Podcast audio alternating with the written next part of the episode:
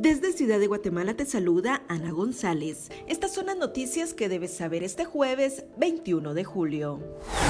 Costa Rica confirmó el primer caso de viruela del mono. En noticias nacionales, Congreso de la República eligió a Alejandro Córdoba como Procurador de Derechos Humanos para el periodo 2022-2027. Corte Suprema de Justicia retiró inmunidad a diputado de la Unidad Nacional de la Esperanza, Carlos Mencos, por lo que podrá ser investigado por el Ministerio Público.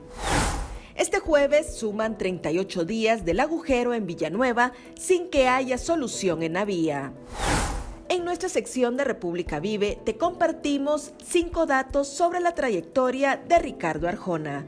También te contamos sobre los principales hechos históricos que marcan las efemérides de este 21 de julio.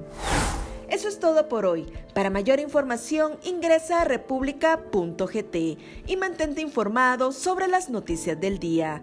También nos puedes seguir en redes sociales como República GT.